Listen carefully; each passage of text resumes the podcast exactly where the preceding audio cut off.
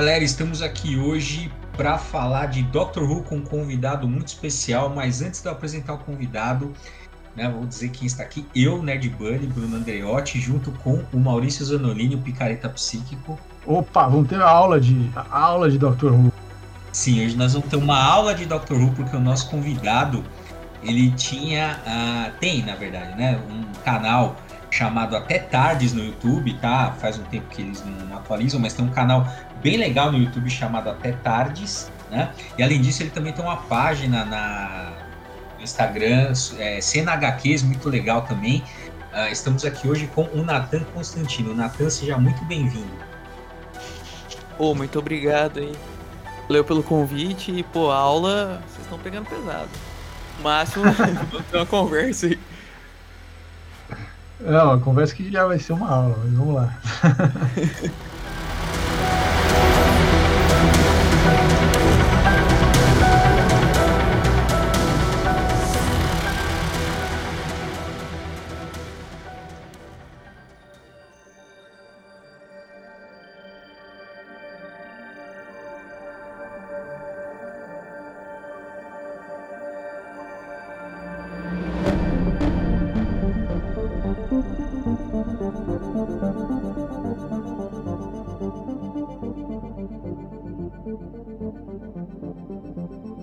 Então, gente, assim, para quem de repente, né, imagino que talvez algumas pessoas não conheçam, né, o, o Doctor Who ou, uh, né, tenham visto pouco, tal. Nathan, como que você assim, como que você apresentaria, vai para quem nunca viu o Doctor Who, como que, que você, como que você venderia o Doctor Who para uma pessoa que nunca viu?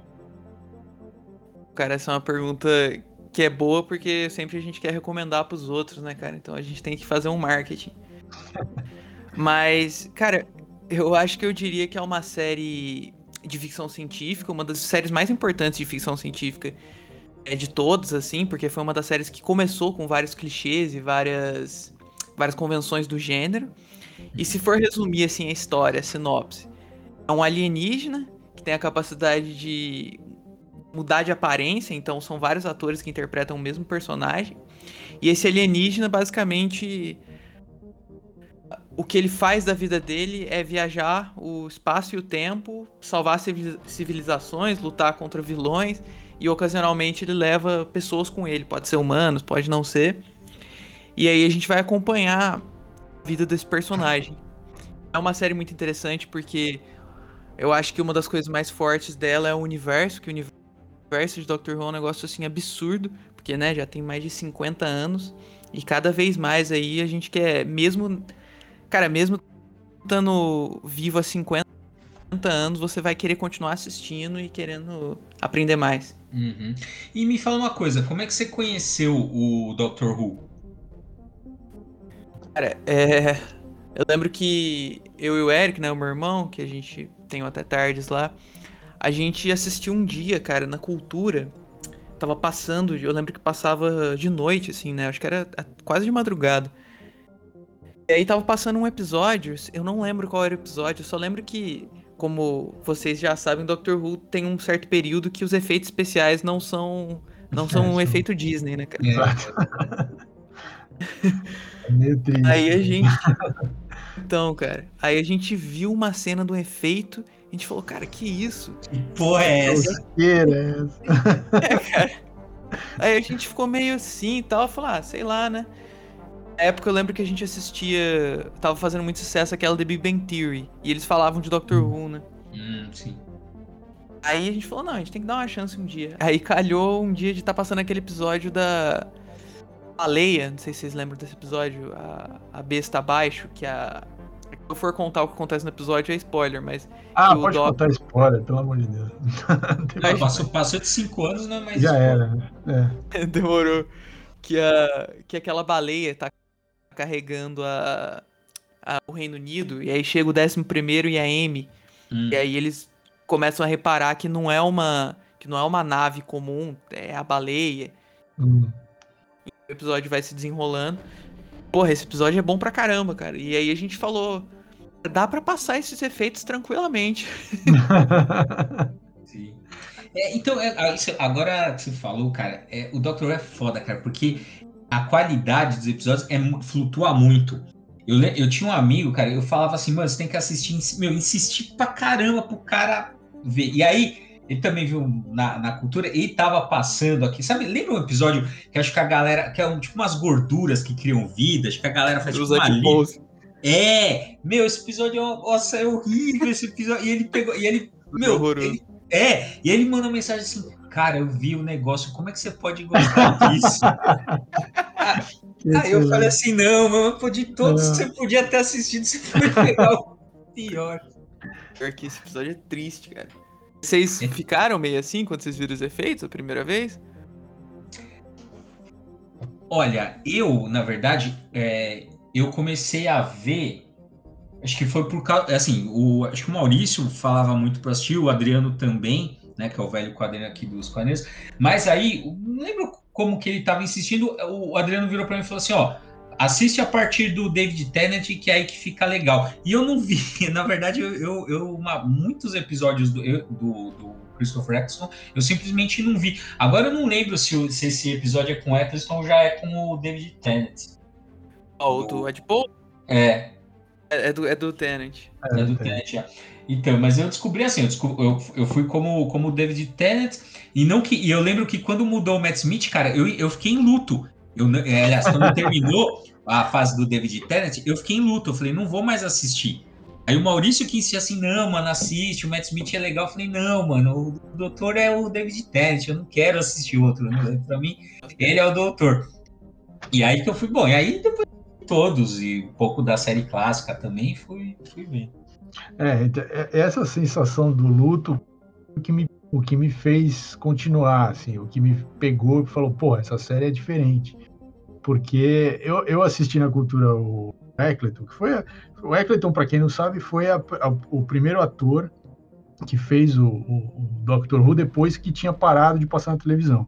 Essa série foi até metade dos anos 90, né? Uh, e aí ela foi cancelada, tal. E aí no em 2005, acho, ela volta é, com essa, com esse novo uh, ator fazendo esse personagem. Uh, e, e aí começou a criar um público lá na, na, na Inglaterra, fora também, mas principalmente na Inglaterra. E aí eles é, resolveram então insistir. E aí quando renovaram a série para mais um para a próxima temporada, tem a troca de atores. Né? E aí eu assistia na Cultura também. E quando e eu, eu não conhecia nada do personagem, não sabia que era Doctor Who, não, não conhecia a história anterior, né? Não, nem a lógica por trás do personagem, não sabia nada. Era bem tosca as, as os episódios, os efeitos, era assim, é bem, era bem para criança mesmo, assim, eu, eu, eu, realmente tinha essa pegada, né? É, mas eu, eu, assim, não assisti todos os episódios, mas eu fui assistindo, assim, e quando eu estava chegando no fim de temporada, né, aí eu comecei a assistir mais regularmente, os últimos três, quatro episódios da temporada, e aí tem a, a regeneração e ele muda o ator. E eu, aquilo para mim foi um baque, assim. Eu, como eu não sabia que, que tinha essa lógica interna dentro da, da série, eu fiquei mal, assim. Eu falei, porra, mas é, vai ser um outro cara. E aí o e outro cara era, que era o David Tennant, era totalmente diferente, assim. Mas assim, totalmente. A roupa, o jeito, a forma de falar. Então, então mas, mas, é, mas é muito mais fácil você superar o luto do Eccleton pro Tenet do que do Tenet pro Smith, pô. Talvez, mas de qualquer forma, assim, que que eu, e eu, eu, eu tive que me, me forçar a assistir os primeiros episódios do Tenet, porque não, é, eu não reconhecia o personagem com ele fazendo, né? Uhum. É, mas depois eu senti, né, ele ganhando a, a tipo, tipo, é, ele, ator, tomando o pé do personagem, e aí você não, depois de um tempo, você não consegue mais dissociar o personagem do ator. E aí eu achei que essa lógica era muito interessante, não tinha nada parecido, assim, é, uhum. de outras coisas que, que a gente assistia, que eu assistia, né? Então eu falei, é. pô, essa série é, é, é, legal, cara, tem um a mais aí. Aí eu, aí eu não parei de ver, aí eu vi tudo. Entendi.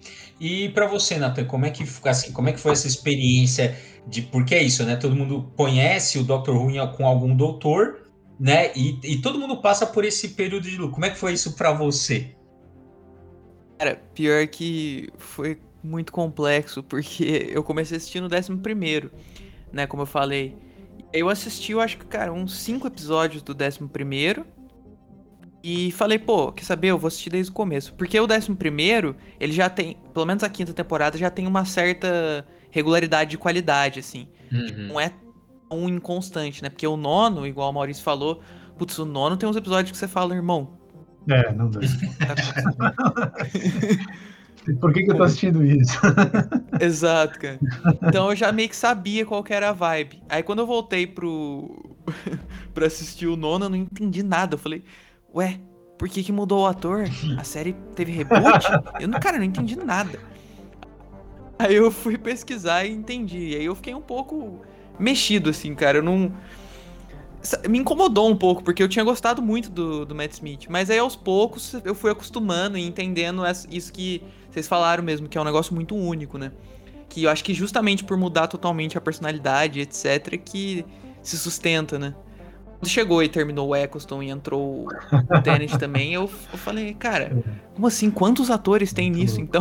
É muito- E fora isso também, né? Assim, fora essa coisa dos atores, né? A, a a- os vilões do Doctor Who são, são bem legais, né? Qual que, assim, do, das, da, quem que você, quais, né? Quais você destacaria ali da, da, da galeria, digamos assim, da galeria de, de vilões do, do Doctor Who?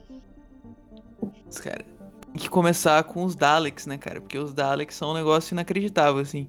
Porque a primeira vez quando você vê os Daleks, pelo menos comigo, eu falei, cara, é muito datado. E É, assim, a estética, né? É. Então, cara.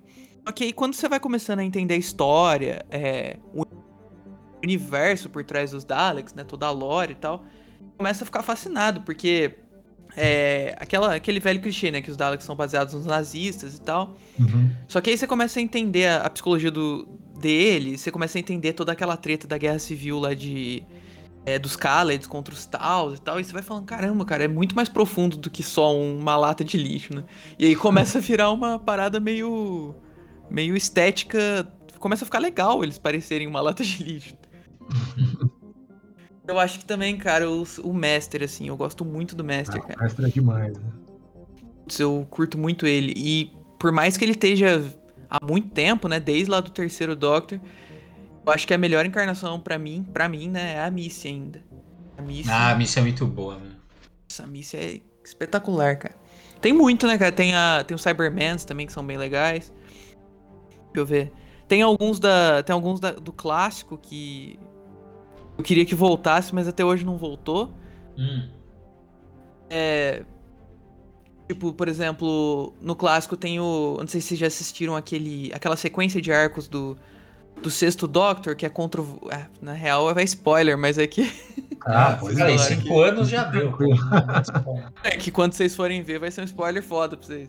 É. Mas, ah, tem um vilão lá que chama Valeyard. E é tipo assim, quando você descobre no final do arco o que, que é aquele vilão, você, você fica meio pasmo, assim, você fala, pô, por que, que eles não trouxeram ele de volta até agora, sabe? Mas enfim, ah, eu acho que esses três aí são os principais, Master, Daleks e Cyberman. Ah, dessa. Vocês concordam assim, também, né? Dessa. é, desses. Do, do nono pra frente, né? Que é essa série mais nova, assim. Eles são os que meio. Eles meio que monopolizam mesmo, né? a- Uhum. as histórias e tal. Principalmente os Daleks, né, cara? Os Daleks, assim, não é, eles. eles os, cara, os melhores episódios, eu acho, cara, os Daleks aparecem. Na, principalmente com o. Bom, então com, o- com o Peter Capaldi também. É, mas com o Matt Smith, porra, cara, aquele The Asylum of the Daleks, puta Nossa. que pariu. Estupendo bom. esse episódio. né? É, sabe, tem uma. E o Mofá tem um negócio, cara. É, ele é muito foda, né? Eu e o Maurício, a gente é muito fã do Mofá e do Eu sou. Mofá especificamente. É, Sou também, e- cara. É, e, e desse, e desse do Asylum of the Daleks, cara, tem um diálogo que eu não, não esqueço, que eles falam assim, é, a gente deixa o- os Daleks mais, que a gente detesta, que a gente, os Daleks com defeito e tal, a gente joga tudo naquele planeta. Aí eu falo assim, é, mas eu não acredito nisso, por que que você, né, o doutor fala, eu não acredito nisso, por que que vocês simplesmente não destroem? Porque a gente acha a, o ódio, né, essa, bonito, né, e aí ele fala assim, ah, vocês me enojam, eu falo assim, pô, é por isso que a gente Talvez seja por isso que a gente nunca conseguiu matar você, porque eles a- amam o ódio. Porra, é muito, Nossa, cara. Muito foda mesmo. é muito foda. É, o te- o Mofá sabe escrever, né, cara? É, foda, Ah, né? cara, é demais, cara. Realmente. Não, mas pra quem não sabe, ó, Steve Moffat é o cara que, ah, a partir de um determinado momento na, dessas, é, dessa nova encarnação aí do Dr. Who a partir de 2005. Ele começou a escrever alguns episódios já na, no, no Doutor número 10, que seria o David Tennant, o ator, né, o David Tennant, e uh, depois ele virou o showrunner do, do, do Who, da série Doctor Who, e aí toda a fase do Matt Smith e do Peter Capaldi, que são os dois atores que fazem o 11º Doutor e o 12º é, Doutor, ele é o showrunner, né? Mas eu, eu me lembro, vocês estavam falando assim, de começar a assistir, né? O, nono doutor, que é o Eccleston, depois assistir o David Tennant, e aí durante o Tennant começar a assistir os episódios escritos pelo Moffat. Então, o episódio Blink, que é um clássico absoluto da, da, da do Doctor Who, é, que tem lá os Weeping Angels, lá os anjos chorões e tal, que são vilões também que eu acho incríveis, assim, de, é, só o conceito do que é aquilo é muito, muito interessante. Aquele muito episódio, a, a, o roteiro daquele episódio é insano. É, e, a, e aí eu fiquei, quando eu assisti aquele episódio, eu falei, meu, cara, que, que é isso? E aí eu fui ver quem que era o cara que escreveu, e aí que eu descobri que existia o Moffat. Eu fui até atrás de séries que ele já tinha produzido. Porque assim, o cara escreve muito bem. É, é impressionante. Pior que, cara, na... tem um negócio que sempre irritou muito eu é... na fanbase, cara, de Doctor Who, pelo menos aqui no Brasil. Eu não conheço tanta fanbase gringa assim. Mas eu lembro que quando a gente publicava bastante no Até Tardes, o... tinha uma fanbase muito forte que não gostava do Stephen Moffat. Como assim, cara? Não, meu, mas, mas é, cara, agora que você falou, é verdade. A gente tem um vídeo meio antigo já ah, no, no canal lá do, dos quadrinhos que a gente faz. Era o Guerra dos Roteiristas, era Steve Moffat versus o J.J. Abrams, não era? Ah, é isso mesmo. Isso e aí, a gente, óbvio, né? A gente, falei, a gente tá, a gente, e a gente ainda tava no auge ali do Matt Smith, então, pô, a gente praticamente a gente só falou. falou bem pra caralho. É, e veja, e é, e é. E não, e detalhe, né? O negócio era do, não era Dr. Who, era Steven Moffat, né? Tudo é, bem. Isso, isso. Meu, e aí, cara, o que apareceu de Who fala assim: não, mano, você. Nossa, falou. Como é que eles vão falar isso de dia? É, vocês. Vocês esqueceram o Russell T. Davis, porque sem ele não tinha tido nada disso. Não, falou, cara, xingando geral. Uhum. E, e, e, eu não entendo também por que tem essa bronca. É, inclusive não. também teve um cara também chegou xingando, falou, não, pô, o Mofado, eu falei, cara, ó, aí na época, eu, eu tentei é, recuperar esse texto, hoje eu não achei. Na época, eu achei, eu, eu tinha achado um, um, texto que era assim, eles fizeram entre os Ruvians, uma, lá no, no na, na, Inglaterra tal, eles fizeram entre os Ruvians uma, Ruvians uma pesquisa para descobrir os melhores, quem eles, quais eles consideravam os melhores episódios do Doctor Who né? E, tipo, tinha uns 50 episódios. Cara, assim, dos 50, sei lá, tinha uns 8, pelo menos, que era do Mofá. Caramba. Sabe? Então, assim, pô, eu, eu, eu, também eu não entendo. Você tem alguma hipótese para esse ódio ao Mofá? Cara, assim, eu acho que. Pô, tô falando muito cara. Mas. tá liberado, tá? Tá liberado palavrão, cara. Pode falar o que você então, beleza. Ó, eu, cara, eu acho assim que esse ódio ao Mofá vem muito de um, de um, preciosismo que o pessoal tem com o Tenet. Porque, tipo assim, eu gosto muito do Tenet. Acho ele um puta Doctor. Só que eu sinto que as pessoas condicionam muito, assim, elas associam muito o Tenet com o, o, o T. Davis. Hum. Como se, tipo assim, o T. Davis é, e o Tennant tivessem que existir um sempre junto do outro. Tanto que, tipo assim, muitas pessoas que odeiam Mofá não gostam muito do 11 primeiro, não gostam muito do 12 segundo, né? E eu sinceramente não entendo. Porque assim, tem uma coisa em Doctor Who que eu acho que vocês vão concordar comigo, que não importa o quão bom seja o episódio de Doctor Who, uma breguice ali que Doctor Who meio que é inerente a Doctor Who, tem uma certa breguice, que é charmosa, uhum. vamos dizer assim. Uhum. Que é tipo, por exemplo, é, os efeitos especiais, uma a própria ficção científica, que é um pouco mais espalhafatosa, assim. Mas que é um negócio que tem um charme, é legal. Eu sinto que o Mofá equilibra isso muito bem, porque o Mofá faz uns, uns roteiros super sofisticados que tem esse charme dentro ali. Agora o T. Davis, cara, falar pra você, não tem um episódio do T. Davis que eu não termino falando, olha, isso aqui podia ter mudado. Porque ele tem um negócio, assim, de querer fazer uma breguice, e eu não sei porque as pessoas se apegam tanto a isso. Eu acho que é por causa do Tenet, porque eu não vejo outra explicação. É, eu lembro que uma vez eu tava num grupo gringo de Doctor Who e tem um meme zoando o T. Davis, né? Falando que o. Ah, falando que, o T, que, a, que alguns roteiros do T. Davis eram, eram meio. meio vergonhosos tal, dava uma vergonha ali, tipo esses do Ed Pose aí. Sim. Aí um cara respondeu, falou assim: não, o T. Davis ele não é vergonha alheia, ele é pure camp. Camp Ah. puro. Eu não, eu não sabia o que, Putz. que era isso. É. Então. Aí, pra quem não sabe, é, é quando o cara, o roteirista, ele. Ele não, esquece, entre aspas, um pouco a história e tal, pelo humor. É, Ele faz um humor meio bobo, né? é. Até Meio- faz sentido. Meio, meio, assim, que a gente poderia chamar de, de rural, assim, né? Meio Exato, country, não seria, country seria exato. nos Estados Unidos, né? Mas assim, meio interiorano, assim, né? Meio, É, é, essa piada meio pra ser nossa, assim. É isso, isso, isso. Exatamente. Cara, quando ele falou isso, eu falei, mas isso não justifica, porque. Putz, Putz, cara.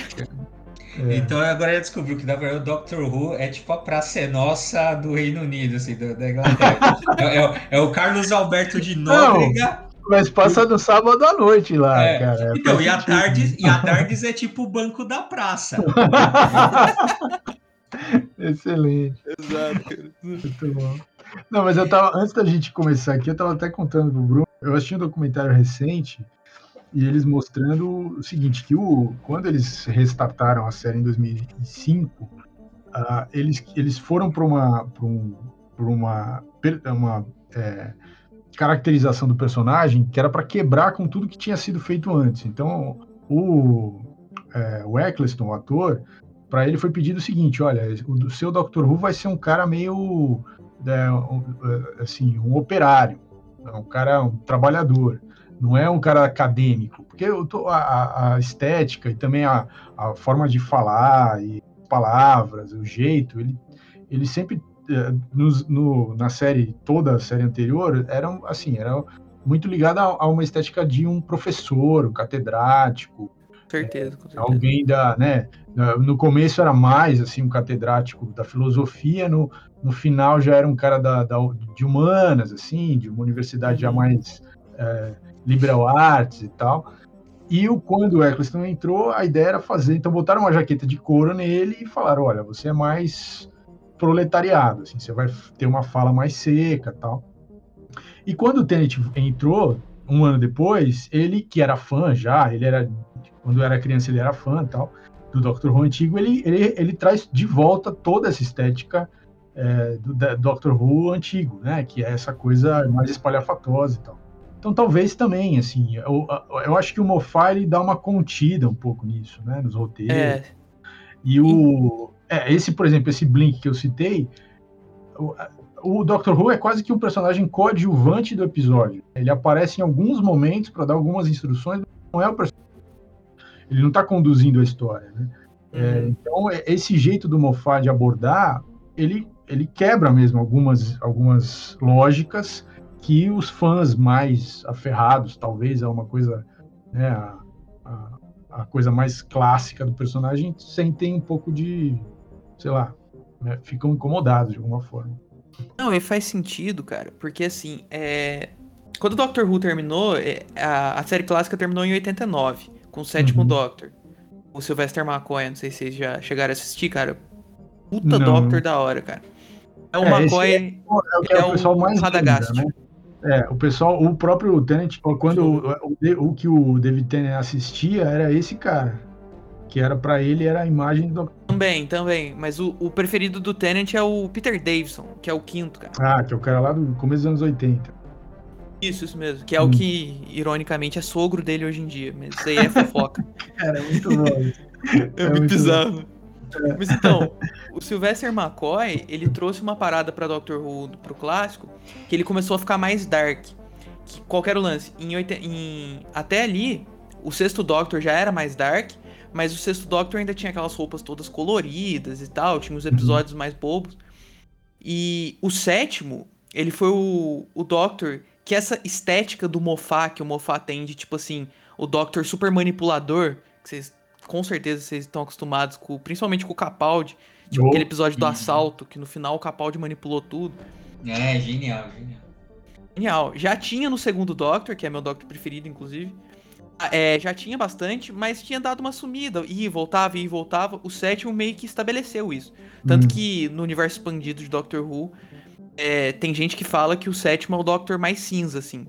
Porque ele é bom e tal, ele quer fazer o, o bem e tal, só que ele é o que menos liga para as consequências. Ele manipula com o Peniel e tal.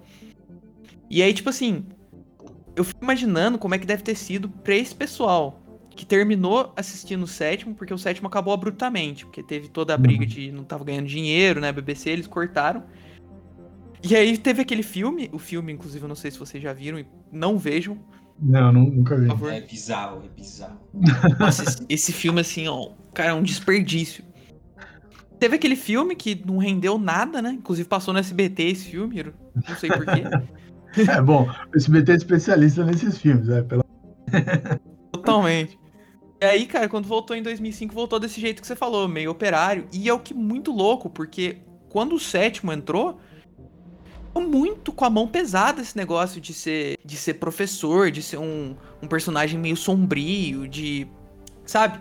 É de ter umas histórias super complexas e tal. E se você for ver a primeira temporada do, uhum. do, do Eccleston, tirando os episódios do Mofá, são super simples, né? São episódios, assim, com uma história frente, assim.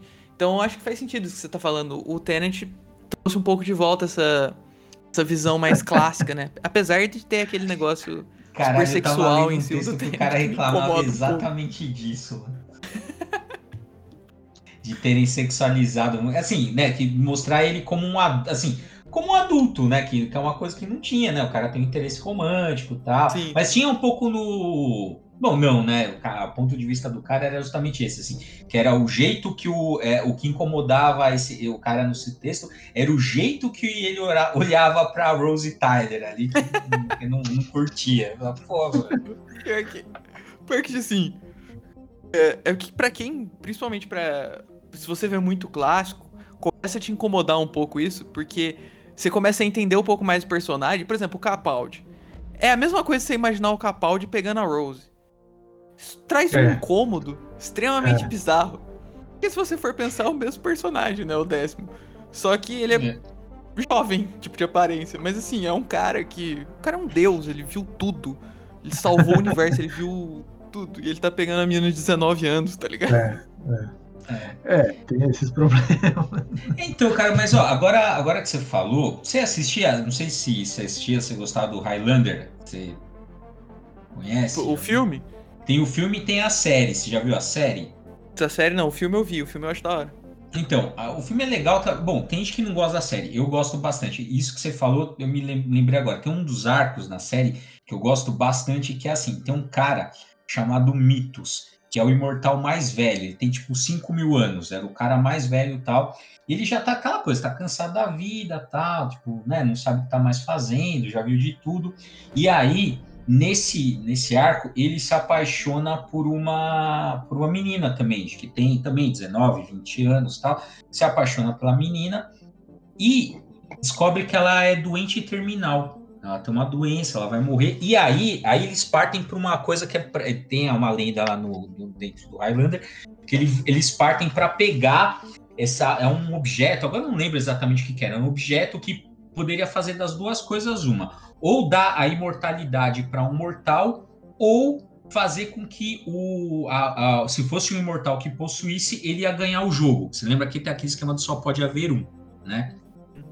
E aí, ele quando ele parte para tentar pegar conquistar esse objeto, os outros imortais vão tentar impedir. E nessa treta eles descobrem que, que o cara era um dos cavaleiros, enfim, que era um, um guerreiro ferrado, que ninguém sabia que ele era, porque o cara tem 5 mil anos, ninguém estava vivo né? Quando, quando mas isso que você me falou, lembrei, de, me lembrou da, dessa história, né? Dessa que pelo o cara era uma coisa, um, era um cara muito antigo, como o Doctor, é que a experiência, né? O, a, os Imortais são é bem mais low level do que o do que o Doctor, mas lembrou dessa história aí da série do Iron Não, mas faz sentido mesmo.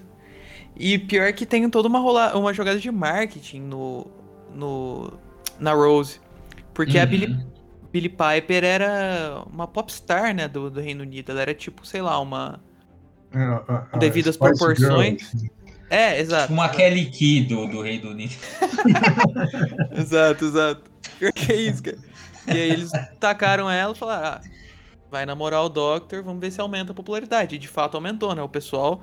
Cara, o que eu mais recebia na página é: como você não gosta do episódio em que o, o, décimo fala que ama a Rose. Tipo, não é que eu não gosto, mas eu falei isso que eu, eu falava isso que eu falei para você. O pessoal ficava revoltado comigo, cara. O pessoal falava que chorava copiosamente nesses episódios. É, é mas virou, virou uma série. A, a, o primeiro ano, o segundo ano do Tenet viraram uma série é, para assim, é, jovens adultos, que era praticamente uma série de, de romance.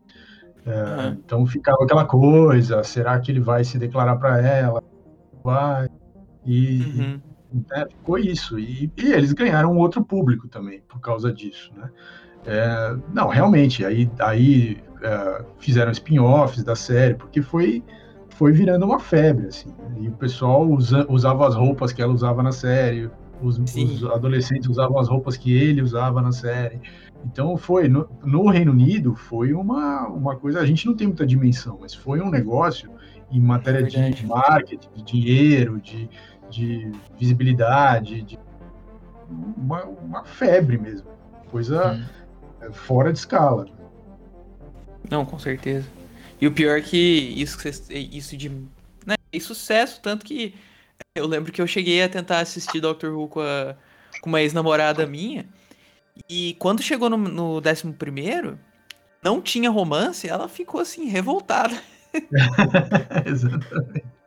Que... Ah, mas, é, mas é, não tem romance, mas tem, pô, ele dá umas. A, a, a Amy, né? Dá umas. É, boa, dá umas, porra, praticamente. É, o que ela faz com. Como é que era o namorado da Amy lá? Não esqueci o nome do Rory. Cara. O Rory, Rory. pô, o que ela, ela dá em cima descarado do doutor. Até, pô, eu, eu, me, eu me sentia mal pelo Rory. Né? Nossa, cara.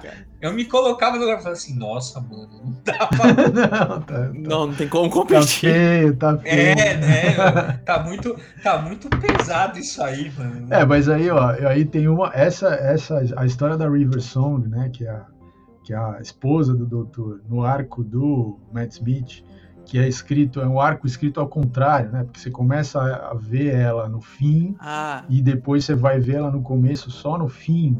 Cara, é é absolutamente genial. É, o Mofá, é, é muito eu fico pensando assim que o Mofá ele pega, ele pegou o que o cara fez com o Tenet. Ah, ah então vocês querem um, um doutor que tenha um par romântico para, tá bom, então eu vou fazer aqui, mas eu vou fazer é. de um jeito que eu vou explodir a cabeça de vocês. Mano, ele é foda. Não, ele é impressionante. E é um negócio muito corajoso, né, cara? Porque fui ver esses dias, porque esses dias bateu a dúvida. E eu comecei, eu tava revendo um episódio da River, aquele do Let's Kill Hitler, que tem o Hitler hum, lá. Aquela jovem, né? Aquela é, é jovem. Isso, isso mesmo. É, ela Aí nesse ela. Velha, é. Exato. Que ela vira finalmente ela, né? A, é. a River mesmo, a atriz. E aí eu lembro que eu fiquei curioso, porque eu falei. É porque, tipo assim, a gente. Eu não acompanhei na época, né? E tal. Então, tipo assim, eu imagino como é que deve ter sido o choque. Porque assim. Uhum é o par romântico do Doctor, que vai casar com o Doctor, e é uma mulher de, tipo, sei lá, 12 anos mais velha, mais ou menos isso, a atriz. Isso, isso. Tipo, é um negócio, assim, muito interessante, porque olha muito. como o Fá fez. Se fosse, por exemplo, antigamente, na própria época do Russell T. Davis, iam meter a menina de 20 anos ah, ali. Com certeza, com certeza. Né? Ele é. Fanning ali, vai lá. Não, pra, ó, pra, eu, eu recomendo, para quem não conhece Dr. Who, vindo isso aqui nada que a gente está falando. é, eu recomendo assistam a fase do, do Matt Smith, porque é assim, é só para dar um panorama. Começa com ele conhecendo a, a, tal da nova companion, a nova acompanhante dele, é, que é, ah, esqueci o nome dela, vocês falaram.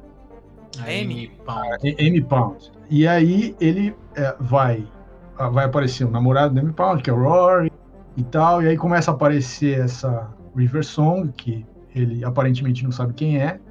Uh, e ao longo da série, ele vai reencontrando ela várias vezes, que ela é a esposa do doutor.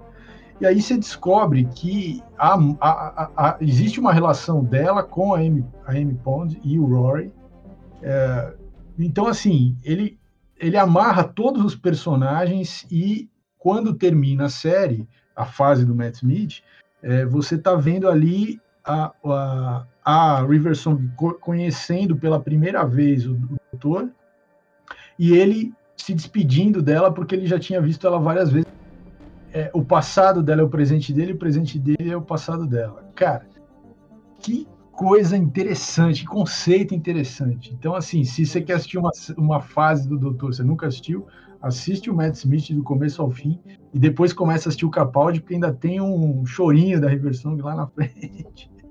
É muito Nossa. bom. O Doctor preferido de vocês é o, é o Capaldi? Que eu tô vendo aí que o Bruno tem o Capaldi na foto.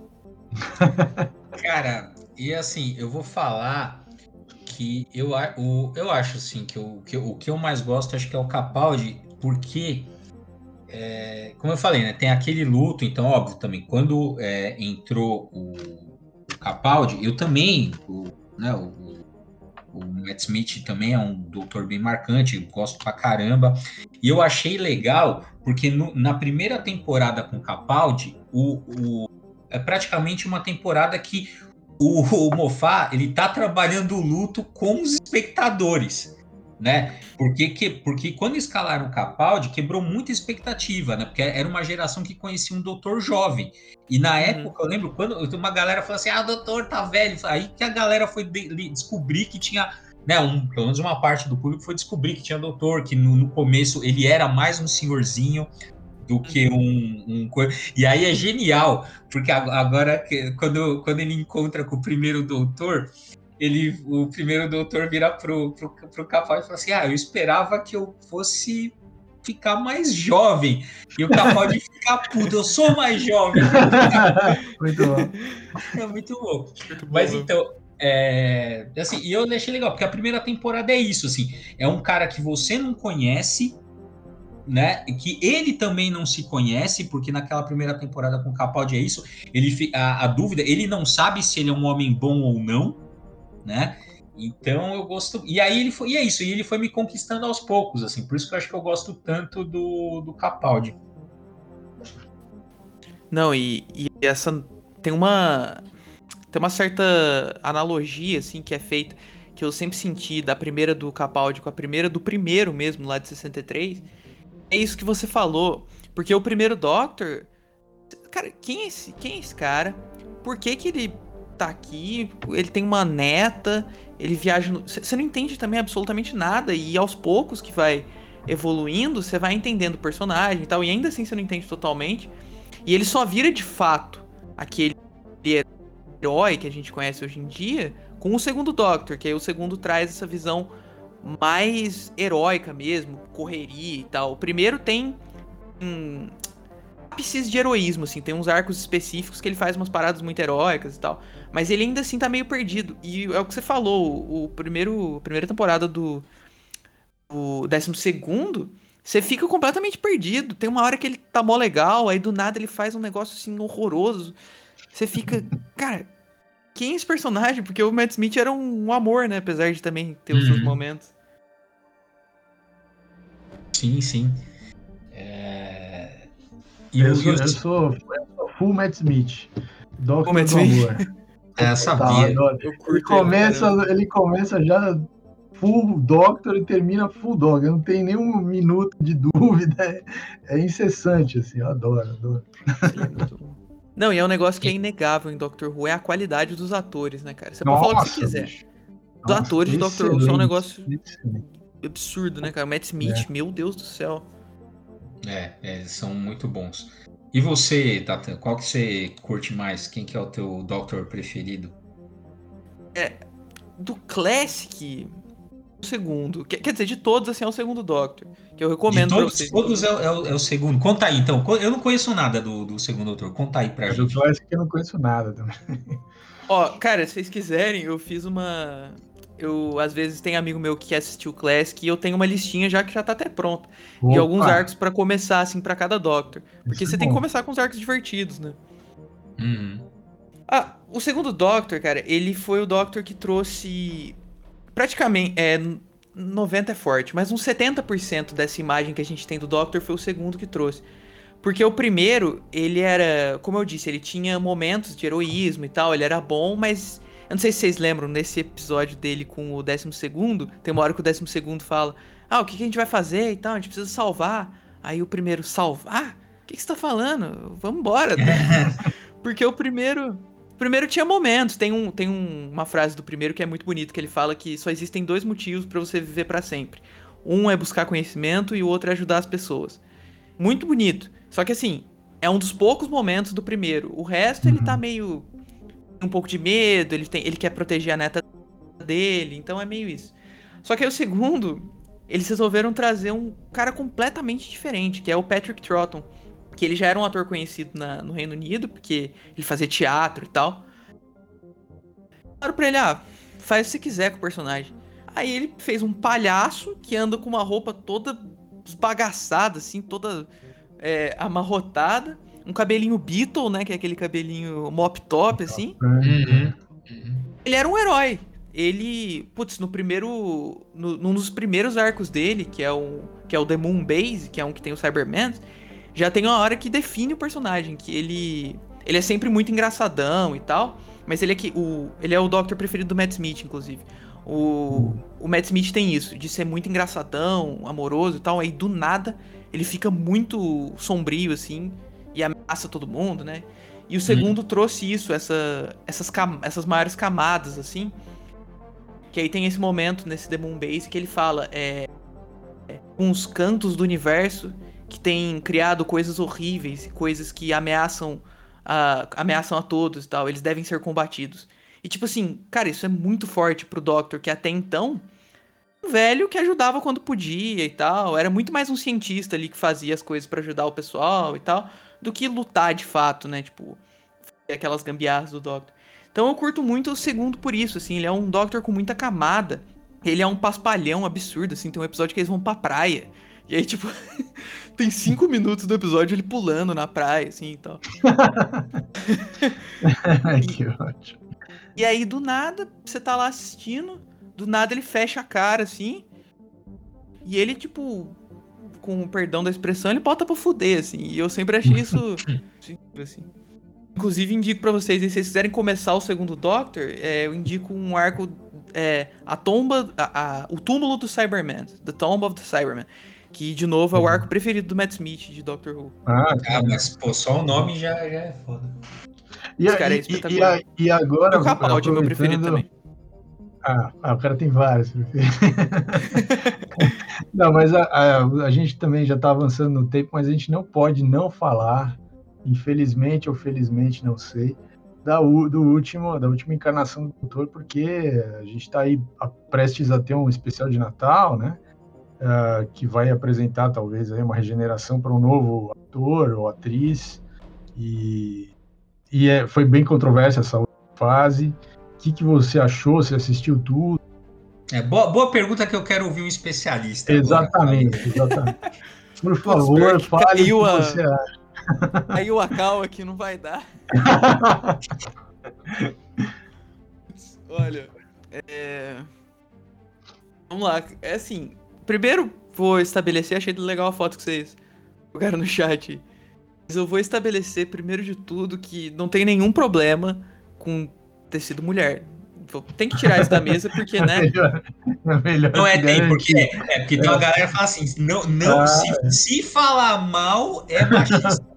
Não, exato, não, exato. Não, é, não, não é o caso. E não faz é. o menor sentido, porque o primeiro, o primeiro vídeo do Até Tardes era: será o Doctor uma mulher? E aí o Eric falando, pô, ia ser muito legal e tal, se fosse. Ah, então tá, perfeito. Muito bem. a gente curtiu muito a ideia. E eu acho que a Jodie pelo que eu já estudei dela antes, ela fez aquele Broad Church com o David Tennant, inclusive. Sim, sim. Ela tem, cara, ela tem uma carreira de peso, assim, ela é uma atriz justice. Sempre atores uhum. bons, né? Só que, sinceramente, assim, eu vai parece aqueles nerd boomer assim, né? Destruíram Doctor Who. Mas é, cara, eles transformaram numa outra parada. O, o Eric tem um termo que ele fala que é a Disneylização de Doctor Who.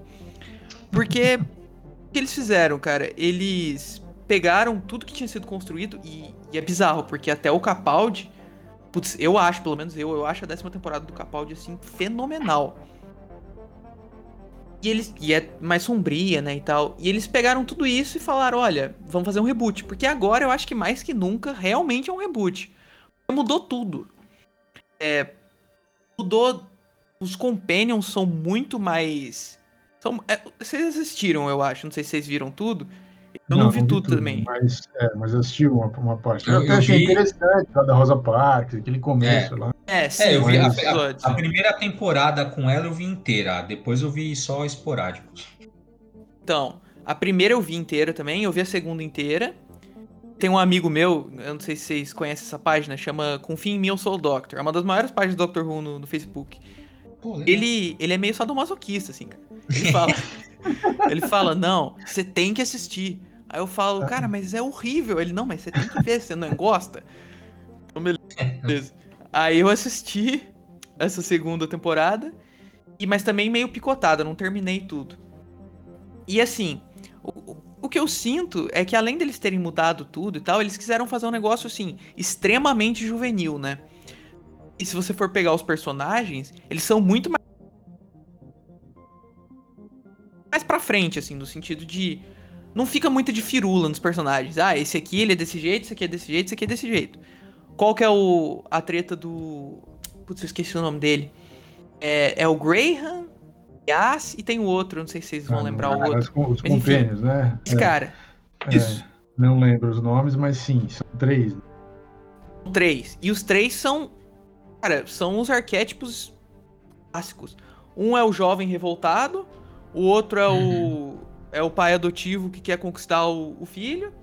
E esse jovem revoltado tem problema com o pai, obviamente, né? Porque. Né? e, a, e a Yas é a jovem sonhadora que, infelizmente, nunca conseguiu nada da vida dela. Cara, esse é o máximo de profundidade que você vai ter nos Companions, sendo que, pô, o, o Doctor Who sempre teve uma. Principalmente o New Who sempre teve um trabalho com os Companions, né? Você pega, por exemplo, a Clara. É, é verdade. Né? E, tipo assim, eu sinto que eles fizeram isso. Eles falaram assim, ó, vamos fazer tudo. É, fazer tudo rápido, simples de entender. Você vai ver que não tem nenhum episódio muito complexo. São sempre uns episódios, ah, o vilãozão. Pô, esse vilão aí da Rosa Parks, esse episódio é legal. Mas, pô, quem que é o vilão? É um cara que, pô, odeia negros. Tipo assim, simples, acabou. É, é óbvio, é o óbvio, né? É, não, exato, exato. Não fogem do óbvio, é. Ainda que eles não. tratem de temas polêmicos, mas eles vão tratar sempre de forma direta e óbvia, não, não fazendo Exato. essas voltas que o capaz, que o que o Mofá fazia ou coisas do tipo, né? É, isso é, é, isso empobreceu, eu acho, a, o roteiro. Empobreceu. senti isso. Discussão ficou. Tudo bem, Doctor Who não precisa ter discussão, mas vocês querem apresentar uma discussão, né? Apresente uma discussão um pouco mais profunda. Uhum. Tem um vídeo que eu fiz, um dos últimos vídeos do canal é sobre o que, que eu achei da, da nova doutora e tal, do, do, dessa, da última temporada, né? Da penúltima, na verdade. Eu comento de uma entrevista que o, o showrunner atual de Doctor Who, que é o, o Chris Chibnall, para os mais uhum. íntimos, ele é o Chimbinha. Excelente. Ele deu uma entrevista, cara, nos anos 80 Uh, parece. Eu não sei que programa é aquele, mas parece um Roda Viva da, da é. Inglaterra. É. E ele fala que Doctor Who não tem muito potencial, mas não usa. Porque podia fazer muita coisa e coisas muito complexas, mas se resume ao Doctor correndo atrás de um monstro. E ele fala isso nos anos 80, o que é irônico, porque os anos 80 era uma época que tinha umas coisas muito boas. e ele vem e faz exatamente.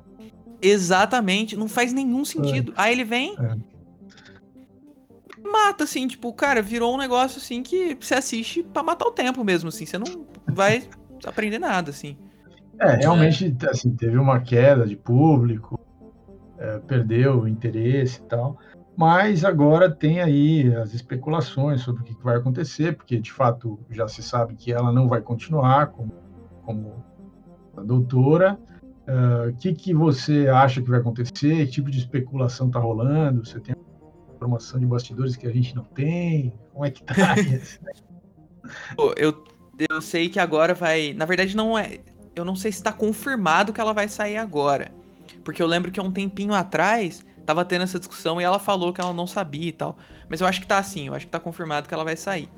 Só é, né? que. Vai ter o especial de Natal que ela vai ser, mas, mas ela vai. Seria o final dela. É, isso. E, mas pelo jeito, vai continuar o Tibnon. Hum, então... É, então, então, puta, cara, porque aí que tá, né? O problema não é a atriz. Não, não é. Não. O problema é o, é o Chimbinha. É, é o cara, porque assim, nem o time de roteiristas que ele pegou é, é bacana. Sabe? Não, não tem, não. não sabe? É umas coisas meio, meio complicadas. E é, eu lembro, não sei se você confirma ou não, né? Que você que tem os contatos lá dentro da produção do, do Dr. Who, mas eu, eu vi assim que na verdade eles queriam, assim, beleza, o Capaldi ia sair, ia entrar a, a Judy Whittaker, mas eles queriam que o, que o Moffat ficasse mais uma temporada. E o Mofá não quis, falou: não, eu acho que quem tem que assumir um novo doutor, assim, tem que mudar mesmo, assim. Isso ele apoiou, falou: não, é, entra outra pessoa contra o doutor e faz e leva a série para um outro para um outro caminho, né? Uhum. Infelizmente não foi o melhor caminho, né? Então a culpa é do Mofá. É desistiu. É, é igual a culpa do PT, que foi por causa do PT que a gente tá nessa bosta agora. Né?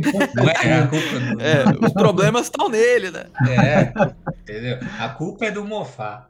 Eu fico bem triste, cara, porque isso dá uma força para essa comunidade em céu, aí, essa comunidade. Ah, tóxica. dá, é pior que dá mesmo, é.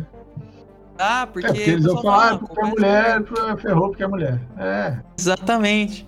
E assim, só uma comparação pra você pra, que eu acho que acho que especifica bem o problema da Doctor, porque isso é um grande problema para mim, assim. Essa Doctor não é culpa da de hoje. O que ela vai fazer? Não tem roteiro. É, é. Cara, não tem, não tem profundidade essa Doctor. Ela não tem momentos de alegria, momentos de tristeza, momentos bravos, momentos que ela fala do passado.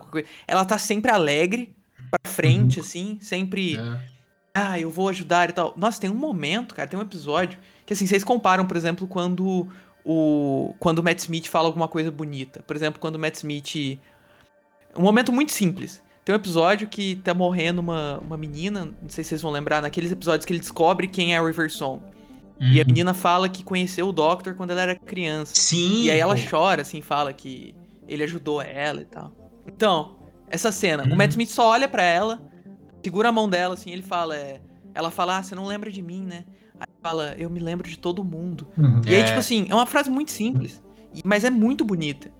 Essas mesmas frases, tipo assim, esses mesmos conteúdos, quando você coloca na, na temporada com a Jodie, fica um negócio assim que dá vontade de você sair da sala. Porque fica um negócio completamente fora de sincronia. Porque o episódio tá um episódio constantemente alegria, correria. Aí do nada ela vira assim eu sou uma doutora da esperança. tipo, não cola, né? Cara, não, não você fala, é. mas não tem nenhum sentido, não tem contexto. É, a primeira temporada dela, eu lembro de a gente comentar que parecia que a, a, a, gente tinha uma sensação de que a atriz ainda não tinha encontrado o personagem, né? A, uhum. gestual, a, a, a, forma de, de falar o texto. Mas no fim, quer dizer, a, a, depois de tantas temporadas, quer dizer, a, fica, mais, fica claro que não é que ela não encontrou, porque não tinha ali muito exato, o que exato. fazer com aquele roteiro. Ela estava tentando o máximo que era possível, mas o roteiro era raso. E, e é isso. Então, se, não, se o Chimbinha vai ficar, então, é. olha, lamento. É. Então, e aí, outra, outra coisa também, eu não sei se nas outras, né, eu, pelo menos dos episódios que eu vi, eu não, eu não vi nenhum, mas assim, uma coisa que era legal é, no, nos episódios do Dr. Who, do Mofá, era que tinha momentos de monólogo muito bons né? Que, pô, e aí, cara, os, os atores eram foda, então, porra, é, imagina, pô, é o um monólogo do Mofá com um ator foda, pô, né? O negócio ia para um outro nível. E não tem um momento disso, porque assim, é isso, o roteiro é fraco, pô, não dão nenhum texto bom pra é atriz mesmo, trabalhar. É um negócio assim. Eu, eu sinto dó dela, porque. Putz. É, é, foi um desperdício, Nossa, cara. é. Não sei se vocês chegaram a assistir aquele episódio, é Orphan 55. Fui tentar assistir, né? Pra. Que eu falei, ah, alguma hum. coisa. Não é possível, alguma coisa tem que ser legal. Tem uns episódios que tem ideias boas. Mas. Não vai. Esse episódio tem uma cena que, tipo assim, o episódio tem uma puta metáfora, assim, meio de. Luta de classes é forte. Mas tem uma certa é, metáfora de camadas sociais e tal, de, de, apropriação de terras indígenas. Tem essa metáfora uhum. ali que, inclusive, não é nem um pouco implícita, né?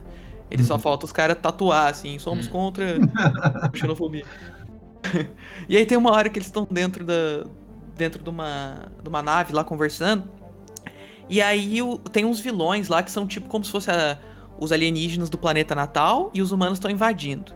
É basicamente isso. Então, ela vai defender os humanos, a Doctor, mas na real, ela deixa bem claro que quem está certo são os alienígenas, que os humanos estão invadindo aquele planeta e tal. E, tipo, tem um momento que é o que você falou. Parece que vai começar um monólogo dela, dela falando sobre como os seres humanos é, uhum. a mania de subjugar outras raças. Dá a impressão que ela vai começar um negócio assim. Só que eles entregam um, um, um, diálogo que fica completamente fora de, de nexo e parece, sinceramente, assim, parece que eu tô lendo um texto no Facebook, assim, porque é um negócio muito claro. Ela vira e fala assim, é, é, é o que você acha que está acontecendo, Graham? É a mesma coisa que sempre acontece? Os humanos subjugando outras raças e achando que são melhores? Um negócio assim. Só que assim, é, é completamente fora, assim. E aí, cara, nessa hora, nossa, total, porque eu achei que ia começar um diálogo ali dos Zygons, um diálogo de Akaten, sabe? É, você tava falando, eu lembrei desse, desse, justamente desse diálogo aí que teve. Então. Vocês desistiram mesmo? Vocês não viram é. mais nada dela? Nossa, eu parei, parei. Então, cara, é, então, não, então, pra você ver, cara, eu, que, eu fui ver no cinema aqui, o primeiro episódio ah, passou é. no cinema aqui, né, da, da doutora. Eu fui ver, falei, porra, eu quero, eu quero ver, quero conhecer, e vi a primeira temporada inteira. Terminou, eu falei, puta, cara, assim, ainda falei, ah, tudo bem, vai, tô ainda nesse momento de luto, foi difícil também aceitar o capau e tal, vou, aí aí começou a segunda com ela, eu falei, ah, não, não dá. Tudo masoquismo tem limite. Pior que é bem isso. E vocês, eu vou trazer a polêmica máxima aqui pra esse, pra esse podcast agora. Vocês viram os episódios ah, da é, criança? É. então, ó, eu, eu tava conversando com, com o Maurício antes, cara. Eu achei, eu achei a ideia não é ruim. A execução é que é uma Sim, bosta. De fato. Assim, é uma ideia polêmica, né? É uma ideia complicada. Para você trabalhar ela, você tem que ser assim muito bom, né? O, é, a, a sensação é, que eu tenho é que assim, é, ah, vamos fazer a ah, doutora, beleza? Olha só, vai ser super legal porque é uma mulher, pá, tá, mil promessas. Aí aquele roteiro ruim, aquele roteiro ruim, aquele roteiro ruim, não entrega, não entrega, não entrega. Não, então a gente tem que, vai ter que fazer um negócio porque está perdendo o público. Então vamos fazer o seguinte: vamos pegar toda a, a história do Dr. Who, pegar lá o começo, de onde ele nasceu, e vamos reescrever tudo. E vamos, vamos falar que tudo que a gente sabia é, a gente não sabe mais, e que na verdade não foi exatamente e vamos mudar tudo, porque aí vai ficar um negócio que. E aí, obviamente, isso vai ter repercussões em próximas temporadas então as pessoas vão ter que assistir para poder entender. Então, é, sabe, meio isso. É que, assim. Mano, exatamente isso, cara. e aí, aí assim, já, já tava perdido, então vamos tentar salvar, obrigando as pessoas a assistir, porque Não, se é. elas quiserem entender o que vai acontecer no 15 doutor, elas vão vai ter que assistir essa temporada, porque senão elas vão ficar perdidas. Então, vamos lá. É, né, é o novo 52 da Judoka. Exatamente. Exatamente. Ai, cara. Que aliás, novo 52 que tá fazendo 10 anos. Se você não tava Meu. se sentindo velho até agora, né? Há 10 anos. Eu, comprar, eu comprei na banca quase Liga da Justiça inteira. Se quiserem ir, eu tô doando, tô nem vendendo.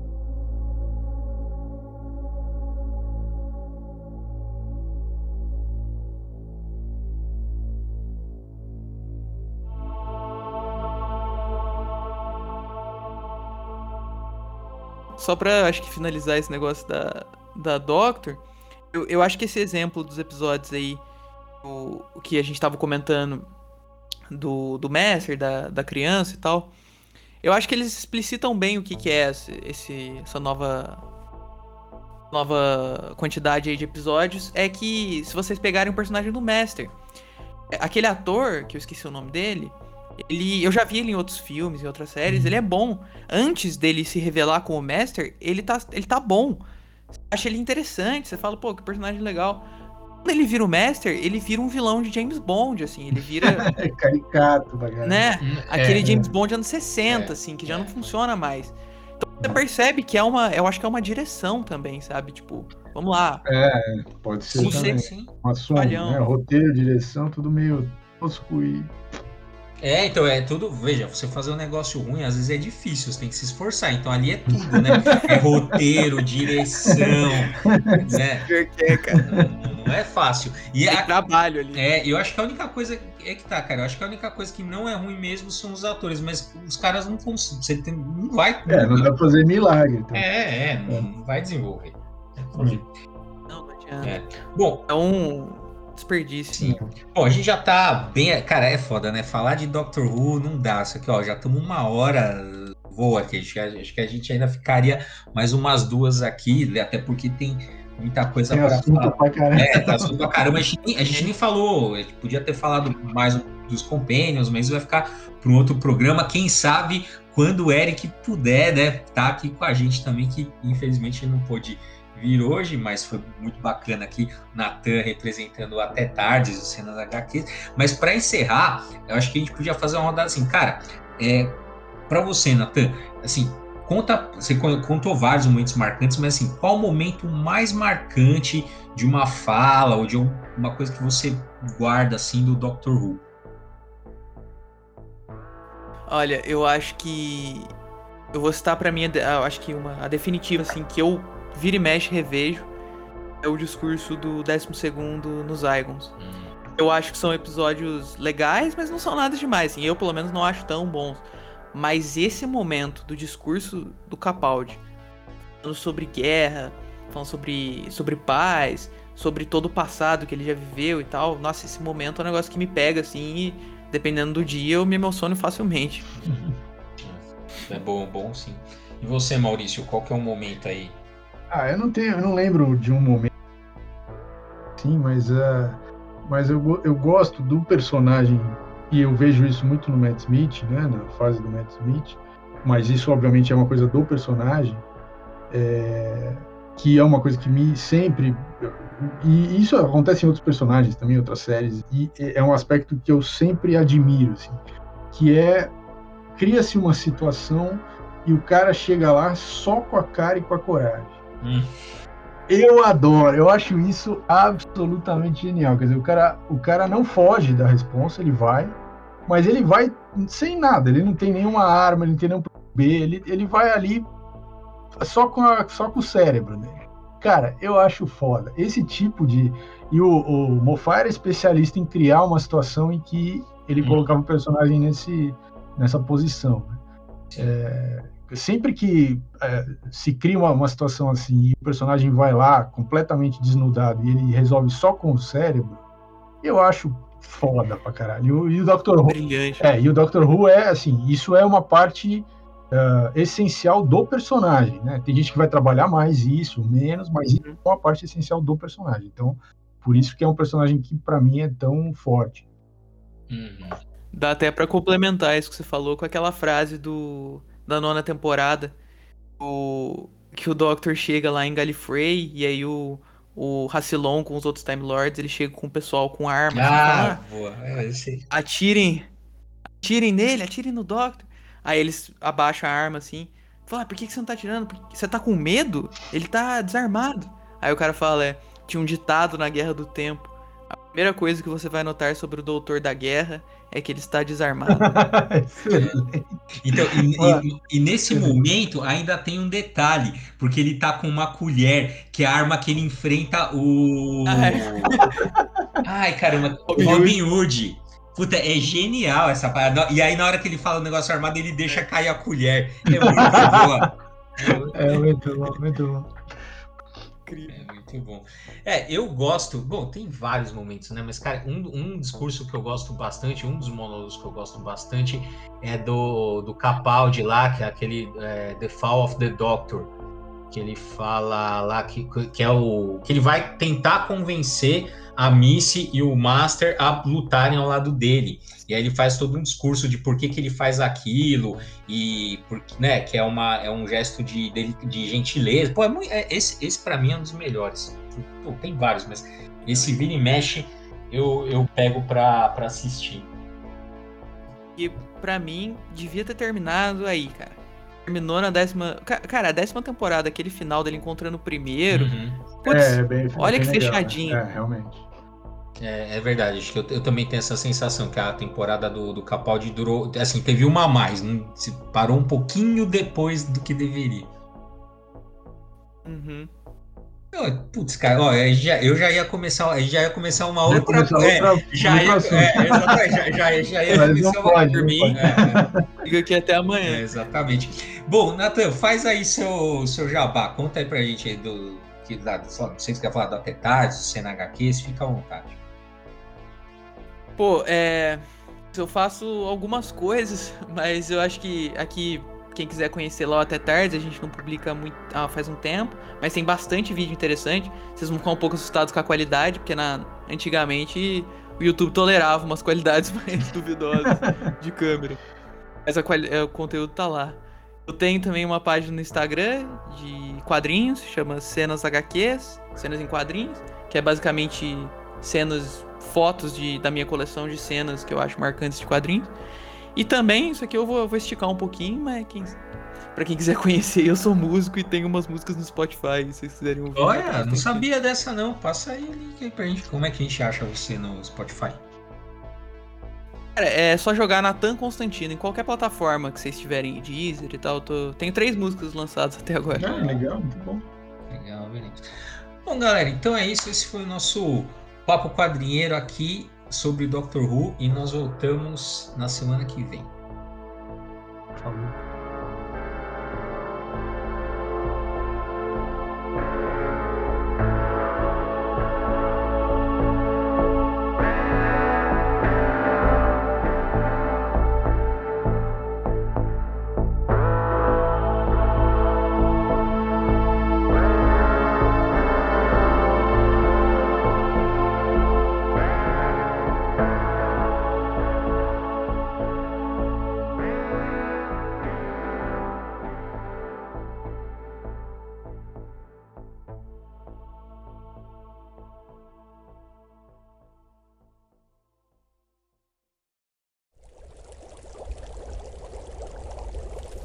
Produção musical.